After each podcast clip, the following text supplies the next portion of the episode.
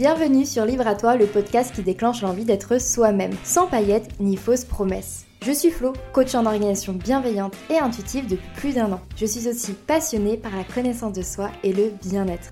Chaque semaine, je t'accompagne à mieux te connaître afin de créer ta propre liberté, seule ou accompagnée de mes invités.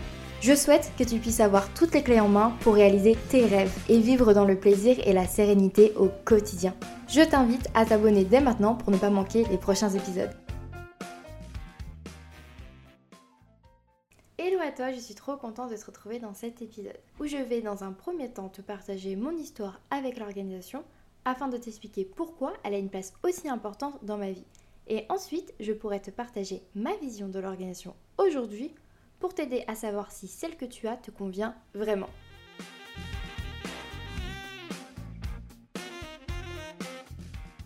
Dans cet épisode, je me confie beaucoup et je te partage les moments clés dans mon histoire. Alors je peux comprendre que ce ne soit pas forcément ce qui t'intéresse le plus, donc tu peux passer directement à la partie 2 de l'épisode où je parle uniquement d'organisation en général. Donc si c'est plus ça qui t'intéresse, je t'indique le timing dans les notes du podcast.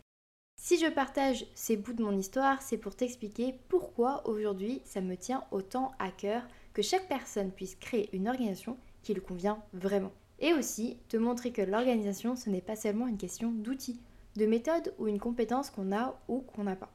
Et surtout que l'organisation peut être ton ennemi, sauf si tu décides qu'elle devienne vraiment ton allié dans ta liberté.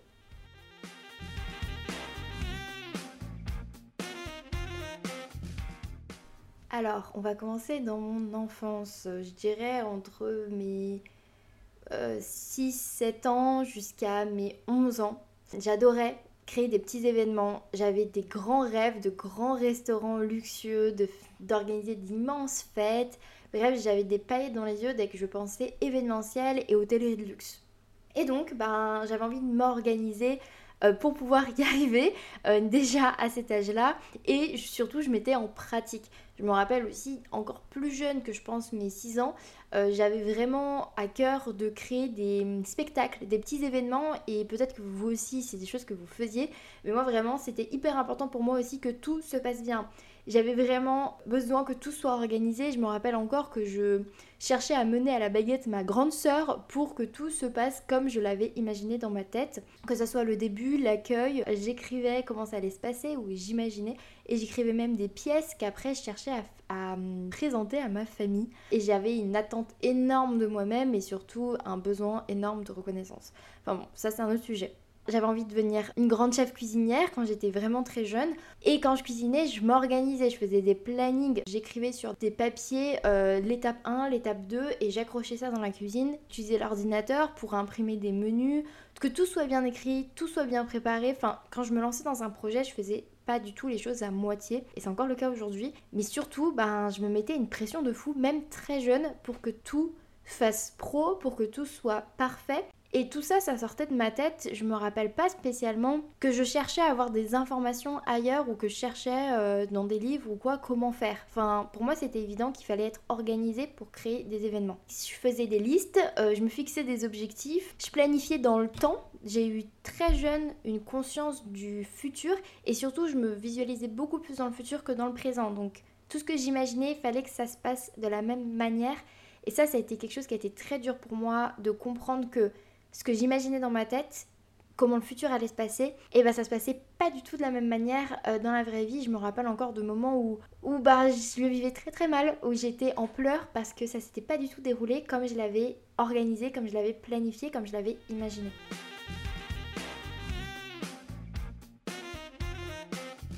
Et donc dans mon adolescence, c'est clairement devenu un de mes traits de caractère. Ça faisait partie de mon identité d'être quelqu'un d'organisé et qui avait besoin de s'organiser. Et je m'y suis beaucoup accrochée comme si, bah, en fait, si on me retirait ça, on me retirait une part de mon identité. Parce que mon adolescence, ça n'a pas forcément été facile tous les jours. Et donc, j'avais besoin de m'accrocher à quelque chose. Et même si ça me faisait pas toujours plaisir d'être catégorisée comme la nana organisée, mais du coup, euh, limite psychorigide et qui avait vraiment besoin de tout contrôler. J'étais consciente que c'était pas forcément hyper positif, même si bah, les gens étaient bien contents de pouvoir me trouver pour euh, que je puisse les aider dans leur planning de révision, etc. En tout cas, j'ai toujours été reconnue et connue pour mon organisation. J'ai aussi toujours eu la sensation d'avoir des responsabilités, de devoir avancer et qu'il fallait que les choses soient bien faites et bien organisées pour qu'elles fonctionnent. Comme je disais, j'ai vécu des choses pas très simples pendant le collège. Et donc pour passer cette période où je n'avais le contrôle sur rien du tout et tout ce qui m'arrivait vraiment me tombait dessus et je ne pouvais pas l'anticiper, et bien derrière je me suis créé une carapace où l'idée même de perdre le contrôle était juste impossible pour moi. Donc, je suis devenue de plus en plus sévère avec moi-même, sur ce que j'attendais de moi, sur ce que je devais faire pour réussir et comment je devais le faire. Donc évidemment, je faisais beaucoup de listes, j'ai pris euh, des responsabilités qui me rajoutaient beaucoup de choses à faire en dehors de mes études et j'ai fait plein de tableaux et des plannings de révision qui bien sûr, ben j'arrivais jamais vraiment à tenir parce qu'ils étaient juste pas tenables. Et je suis quand même devenue la référence côté orga pour mes amis peu importe le sujet, un devoir à rendre, un examen qui approche, une soirée organisée ou une sortie à planifier, c'était Flo avec qui on allait euh, gérer les détails, à qui on demandait conseil ou clairement à qui on refourguait le bébé en mode tu gères, Flo gère, elle sait gérer donc c'est très bien. Mais en même temps, quand c'était pas moi qui gérais, je le faisais bien comprendre que ça avait pas été organisé de la meilleure des façons et je me gênais pas pour le dire parce que justement j'avais besoin que ce soit moi qui contrôle, qui planifie, qui gère, ce qui était pas du tout, mais pas du tout ça. Je me rappelle que je faisais pendant une période des plannings journaliers à la minute près. C'est-à-dire que ma journée commençait, je sais pas, à 7h pile. À 7h10, j'étais, je devais être debout et habillée. À 7h15, je devais être dans la cuisine en train de préparer mon petit déjeuner. Je me rappelle vraiment dans les notes de mon téléphone de ces plannings à la minute près où tout était calculé, défini. Bien évidemment, bah je ne les respectais pas, ça ne fonctionnait pas, j'avais une tonne d'imprévus et encore une fois, ce que j'imaginais pour mon avenir, pour mon futur, bah c'était pas du tout ce qui se passait. Donc j'étais mais juste constamment déçue, frustrée, euh, stressée et je me sentais pas à la hauteur en fait. Et j'ai enchaîné le fait de me lancer dans des projets, je disais oui à tout et je m'arrêtais jamais. C'était plus simple d'être toujours occupée en fait que de me soucier de moi-même. Euh, j'avais toujours quelque chose à faire, quelque chose à penser, un truc dans lequel je m'étais engagée. Donc en fait, c'était plus simple de vivre comme ça. Pour moi, c'était vraiment ma manière de fonctionner. Je me rappelle encore, très jeune, entre bah, mon lycée et le début de ma vie euh, professionnelle, où bah, si une amie avait envie de me voir ou qu'on s'organise un truc, je lui disais Attends, attends, je suis pas disponible avant genre un mois et demi, tous mes week-ends étaient blindés. Alors qu'en soi, j'avais pas non plus une vie euh, de dingue j'avais vraiment besoin de remplir l'espace dans mon emploi du temps. C'était hyper important pour moi. J'avais aussi l'impression que la réussite, euh, une bonne vie sociale aussi passait par là. Je pense qu'il y avait tout ça qui se passait dans ma tête. Où plus j'étais occupée, plus je voyais du monde, plus je faisais des choses, plus j'étais dans une certaine forme de réussite en fait. Aujourd'hui, ça me paraît mais tellement dingue de me dire que si je devais voir une amie, et eh ben je devais attendre un mois et demi pour pouvoir planifier quelque chose avec elle. Et donc en fait après j'avais euh, des plannings blindés sur deux mois, trois mois. Et donc bah clairement je, je, signe le moment de ma première à ma terminale comme le moment où je suis tombée clairement dans une organisation hyper toxique. Entre le stress du bac, la pression que je me mettais toute seule sur les épaules et toutes les choses dans lesquelles je m'embarquais, dans lesquelles euh, je me je disais oui en fait c'est hyper important pour moi de dire que j'étais consciente quand même à ce moment-là, parce que je me rappelle le dire à mes amis, euh, que c'était hyper important de se reposer, de prendre du temps de repos, de ne pas tout le temps travailler. J'étais déjà très consciente du fait que la vie, ça devait être du plaisir. Comme je disais, je remplissais mes week-ends d'actions, de plaisir, certes, de, de moments de loisir, mais j'étais quand même en train de donner mon énergie, j'étais quand même en train de donner mon temps aux autres euh, sans prendre du temps juste pour moi dans un repos total et complet et, ce dont j'avais vraiment besoin à ce moment-là. Pour la petite anecdote, j'ai fait un zona suite à un surmenage à 16 ans. Le zona, c'est une maladie qui est beaucoup plus présente chez les personnes qui sont euh, âgées. Et moi, voilà, ça m'est arrivé à moi à 16 ans. Donc euh, bah ça n'a pas été diagnostiqué tout de suite parce que ben justement c'est assez rare. Et quand on a compris, en fait mon médecin m'a dit mais en fait c'est les nerfs, vous êtes vous en demandez trop, c'est à cause du stress, c'est ça qui l'a déclenché parce qu'au même moment en fait j'ai fait des j'ai enchaîné plusieurs malaises vagales dus justement à ce stress que j'emmagasinais en moi depuis euh, bah, ma, ma préadolescence et ça n'arrêtait pas.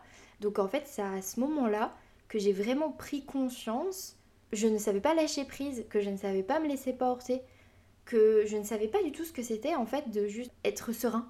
J'en avais aucune conscience où je me suis rendu compte que ce stress maladif qui me, qui me collait à la peau bah, me faisait vraiment du mal physiquement, que j'ai connecté entre ce qui se passe dans ma tête et ce qui se passe dans mon corps. Par contre, j'ai aucun souvenir que ça m'ait fait un déclic de changer mon organisation, de changer ma façon de faire. C'est juste, bah, j'ai pris conscience. C'est pas du tout à ce moment-là que j'ai que j'ai euh, cherché à faire autrement. Juste, j'en ai pris conscience et aussi j'étais pas mal dans le déni jusque-là, donc ça a été un long processus. Pendant à peu près la même période, euh, mon copain m'avait invité en vacances et c'était censé être une des vacances surprises. Je ne savais pas où est-ce qu'on allait, je ne savais pas comment on, on allait y aller, je savais juste euh, à quelle date on partait, à quelle date on rentrait. Et donc, j'ai envie de vous dire, le rêve de plein de personnes, euh, se faire emmener en voyage surprise, de ne rien avoir à gérer, juste de se laisser porter. Pour moi, je me rappelle vraiment à quel point ça avait été super dur avant juste avant qu'on parte, tant que je ne savais rien, que j'étais dans l'ignorance, je me rappelle vraiment que ça me stressait, que ça m'angoissait de ne pas avoir pu euh, prendre part à l'organisation de ces vacances, euh, de ne pas être dans le contrôle. Et je me rappelle vraiment de ce, de ce stress. Et je me rappelle surtout que je le disais pas parce que tout le monde était autour de moi à me dire mais c'est génial ce qu'il fait, c'est génial. Et moi, je, je le vivais trop mal. je le vivais vraiment super mal. C'est aussi un truc qui m'a fait me dire c'est pas possible, il euh, y a un souci, il y a un problème.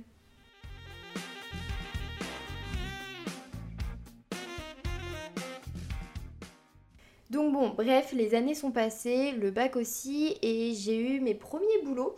J'ai été aussi au chômage pendant un long moment, j'ai un peu alterné boulot, chômage, boulot, chômage. Et donc je me rappelle d'une période où j'étais au chômage, je faisais seulement un peu de travail aux blagues, des ménages, des extras, je vivais chez mes parents, donc ça m'allait, ça me payait mon, essence et mes loisirs, donc euh, c'était bon pour moi. C'était une période où j'étais un peu paumée, donc je ne savais pas ce que je voulais vraiment faire. J'étais pas dans une région dans laquelle je me sentais épanouie, donc euh, un peu tout était euh, bloqué. Et pendant ce moment, ma seule responsabilité, c'était d'être responsable d'un groupe d'aumônerie. Et à part ça, je n'avais pas grand chose d'autre à gérer, j'avais pas beaucoup de responsabilités sur les épaules, et pourtant, c'est l'un des moments dans ma vie où j'ai eu l'impression de n'avoir jamais le temps de rien. Je courais après le temps tout le temps. Et pourtant, j'avais déjà commencé le bullet journal et ça me permettait, bah, soi-disant, d'avoir une organisation beaucoup plus tranquille, beaucoup plus au top, où je pouvais justement, normalement, décharger ma charge mentale. Et pourtant, j'étais dépassée. Je me mettais une pression de fou. Je faisais énormément de choses. J'avais des listes. Et pourtant, j'étais dépassée. J'étais connue et reconnue comme étant une personne organisée et pourtant j'étais juste dépassée. Peut-être que vous êtes certains à m'écouter, vous reconnaissez, vous vous rappelez de moments dans votre vie où ça a été le cas. Et c'est vraiment hyper dur à vivre parce que sur le moment, t'as la tête dans le guidon, donc tu te rends pas compte, bien évidemment. Mais surtout, t'as plein d'idées, plein de projets, plein d'envies, faire plein de choses. Et pourtant, les journées passent et tu fais rien de ce temps en fait. Tu fais rien de concret, tu es juste en surface sur tous tes projets. Et les choses qui aboutissaient, bah, c'était les choses où j'avais euh, des engagements avec d'autres personnes, mais tout ce qui me concernait juste moi, et eh ben, euh, je restais en surface. Et c'est parce que j'avais aucune conscience de ce que c'était qu'un planning réaliste, un planning flexible, un planning qui est kiffant et un planning qui est au service de mes projets sur le long terme, de mes rêves, de mes ambitions. Je ne savais pas comment faire, je ne savais pas ce qui était possible. J'étais que sur du court terme en fait, que à train d'éteindre des incendies un peu partout dans ma vie, sans chercher à les prévenir et comprendre pourquoi ils s'allumaient.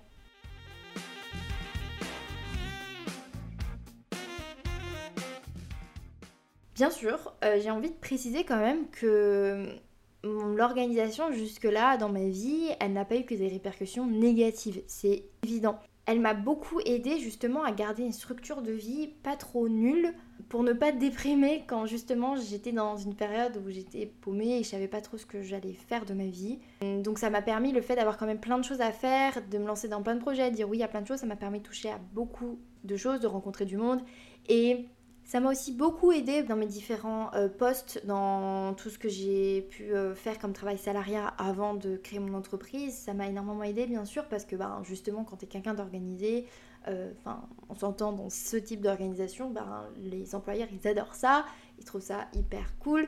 Et ça m'a permis ben, parfois de faire la différence, d'amener beaucoup plus de structure dans les établissements où je passais, etc. Évidemment, ça a été très important pour moi. C'est quelque chose que je m'étais en valeur et en avant évidemment.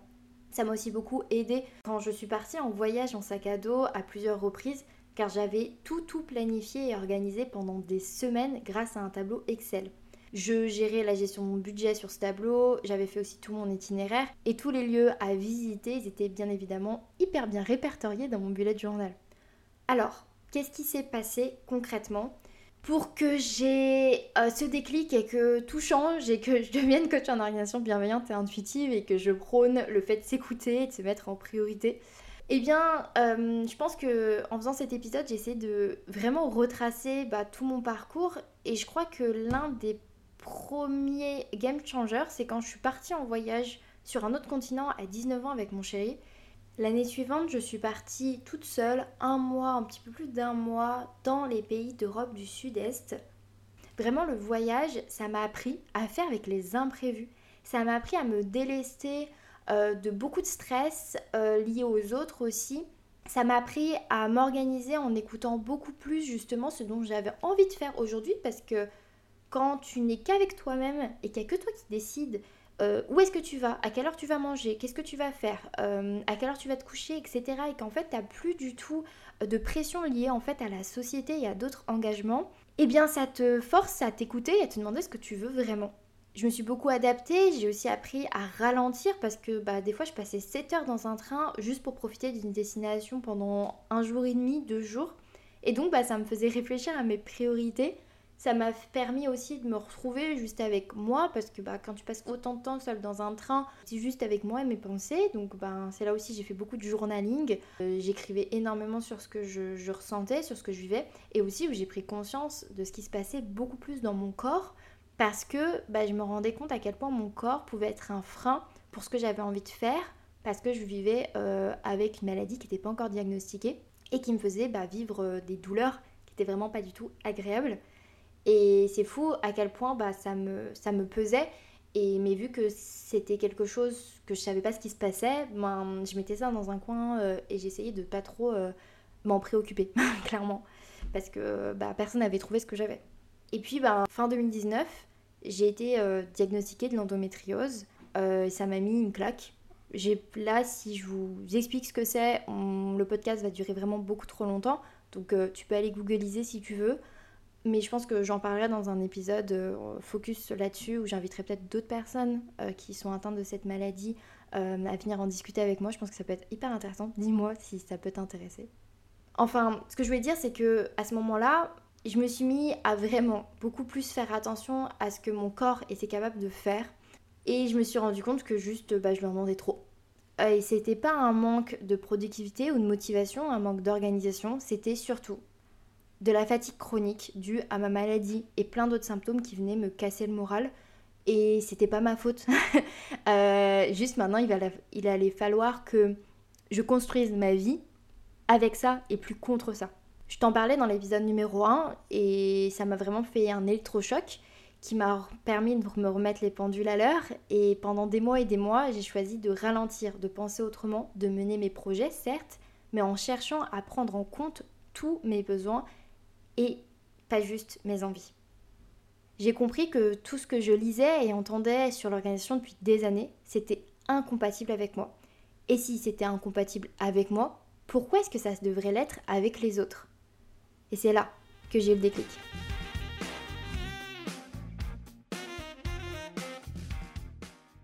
Toute seule dans mon coin, j'ai développé l'idée d'une organisation bienveillante qui prend en compte en premier ta personne, tes besoins, tes envies, ta situation dans son ensemble et non uniquement des lois de productivité, d'organisation.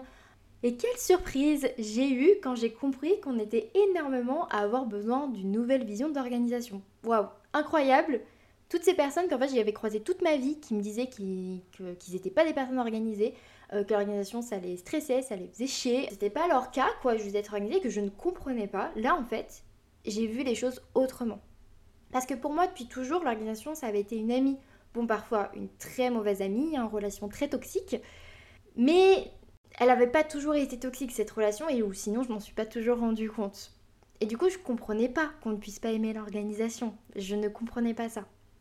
Mais maintenant, ben, quand j'ai compris que cette organisation, justement, ne bah, m'avait pas aidé tout le temps, et eh ben, j'ai compris aussi que la manière dont on dépeint l'organisation dans notre société, c'est surtout une histoire de privation de liberté, qu'elle prive de son libre arbitre, qu'elle prive de, son, de ses besoins, de ce qu'on a envie de faire là tout de suite. et qu'elle prive aussi de ce qu'on veut et quand on le veut, quoi. Donc j'ai regardé ça sous un autre œil, je me suis mis de l'autre côté, je me suis dit, ah ouais, je comprends que l'organisation soit pas très sexy, que ça donne pas envie euh, de s'y mettre. Et donc j'ai changé mon discours. J'ai cherché à mieux comprendre euh, toute cette notion, d'où ça venait et pourquoi est-ce qu'on avait cette idée-là. Et donc j'ai commencé à parler de ma vision, ma nouvelle vision, bien évidemment, d'une vision totalement différente que celle que j'avais eue pendant tout le début de ma vie. Et j'ai parlé sur Instagram lors de mon premier projet, avant de devenir coach. Hein. C'était avant, euh, quand j'ai commencé à parler d'organisation bienveillante, c'était pendant un autre projet. Et j'ai été juste totalement mais heureuse de voir que ma façon d'aborder l'organisation avait aidé autant de personnes à se déculpabiliser, se sentir beaucoup mieux. Et cette nouvelle façon de voir l'organisation et de faire aussi avec l'organisation que j'avais pu appliquer chez moi et qui avait juste tout changé. Ça, je t'en ai pas parlé, mais évidemment que quand j'ai compris, j'ai remis en perspective que j'ai fait différemment, j'ai pu tester plein de choses et, et ça a tout changé quoi. J'ai mis au placard la notion de surproductivité et de devoir suivre des règles et des méthodes qui clairement ne fonctionnent juste pas sur tout le monde, voire personne. J'ai arrêté de penser qu'il y avait un secret pour être très organisé, je me suis fait confiance pour savoir ce qui était le mieux pour moi et j'ai appris à vraiment me connaître pour prendre les bonnes décisions. Je te renvoie à l'épisode numéro 1 de Libre à toi si tu ne l'as pas écouté où je parle de la connaissance de soi et de ce que ça a changé pour moi.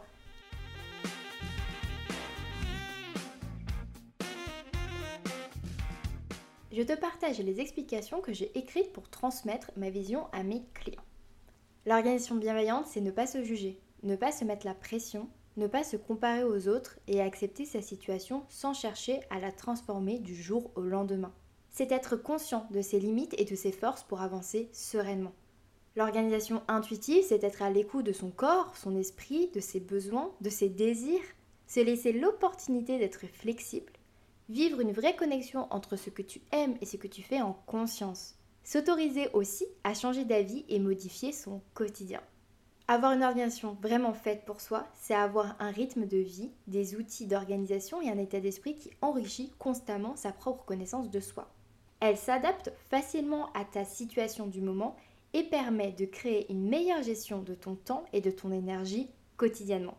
C'est également super important pour moi que ton organisation soit source de plaisir qu'elle t'apporte de la joie et de la satisfaction au quotidien.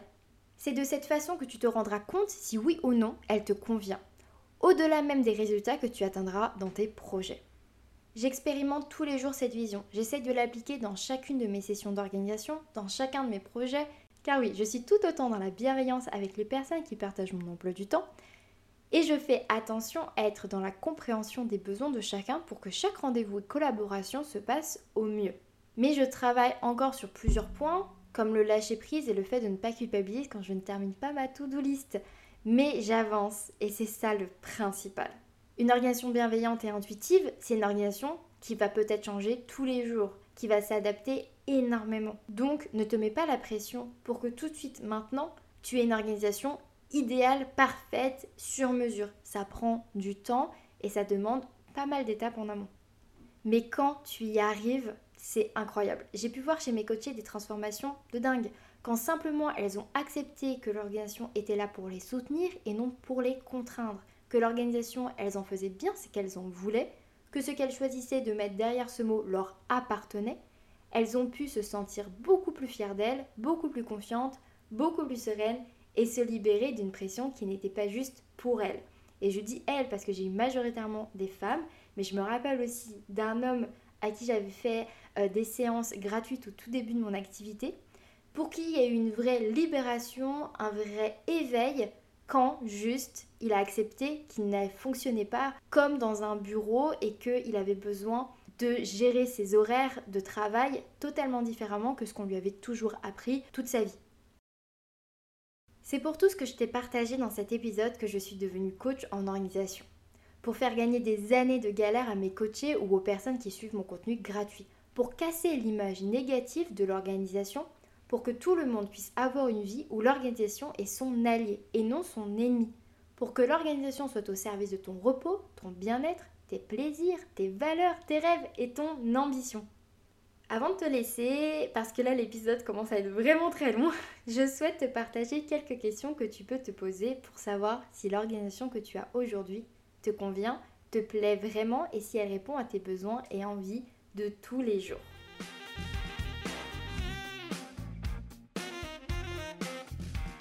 C'est parti. Est-ce que tu aimes ouvrir ton support d'organisation le matin, le soir, peu importe? Est-ce que tu juste tu aimes l'ouvrir, cliquer dessus ou ouvrir ton carnet. Est-ce que tu aimes t'organiser? Est-ce que tu es satisfait ou satisfaite à la fin de tes journées? As-tu la sensation d'avoir une charge mentale trop pesante qui te prend beaucoup trop de place et qui t'épuise? As-tu la sensation d'être dépassé constamment, de courir après le temps, de ne pas avoir le temps D'éteindre, comme je le disais tout à l'heure dans mon histoire, d'éteindre des incendies un peu partout, euh, sans avoir le temps de savoir pourquoi même ils se déclenchent. Si les réponses à ces questions sont majoritairement dans le sens où non, ça ne te convient pas, ça ne va pas, tu peux choisir de créer une organisation qui te convient vraiment et au service de ta liberté. Oui, tu as le pouvoir de faire ça. C'est une question de choix et un peu de travail, ou beaucoup de travail. Et bien sûr, si tu en as envie, on peut en discuter ensemble lors d'un appel découverte qui dure environ 30 à 45 minutes, qui est totalement gratuit et sans engagement. Donc si tu le souhaites, n'hésite pas à prendre rendez-vous. Je te laisse le petit lien dans les notes du podcast.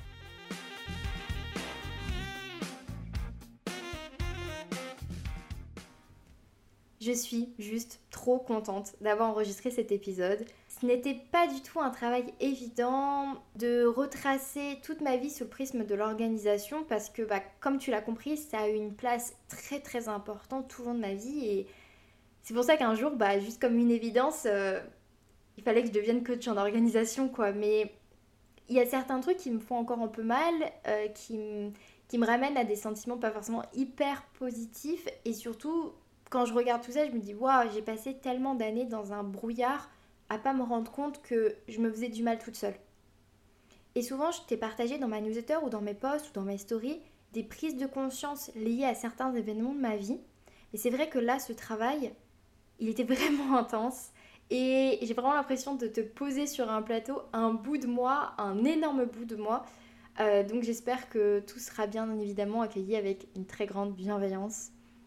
Donc j'espère vraiment que ça t'a plu, que ça t'a permis peut-être de toi aussi euh, faire cette rétrospective et de te poser des questions au fur et à mesure que je te racontais mon histoire. C'est vraiment le but. Et n'hésite pas à venir discuter avec moi s'il y a quelque chose qui t'a percuté, qui t'a touché, euh, qui t'a fait questionner, n'hésite pas, mes messages privés sur Instagram ou ma boîte mail sont ouvertes. Donc vraiment, prends le temps de venir discuter avec moi si tu en as besoin. Comme je disais, libre à toi, c'est une conversation que j'engage avec toi principalement. Donc n'hésite pas à venir la continuer. Je te remercie d'avoir écouté l'épisode jusqu'au bout. Pour soutenir le podcast, tu peux le partager à une personne à qui ça plairait, me laisser une note sur ta plateforme préférée d'écoute ou même m'envoyer un message directement sur Instagram pour me dire ce que tu en as pensé. Et n'oublie pas, libre à toi d'oser être toi-même pour créer ta liberté.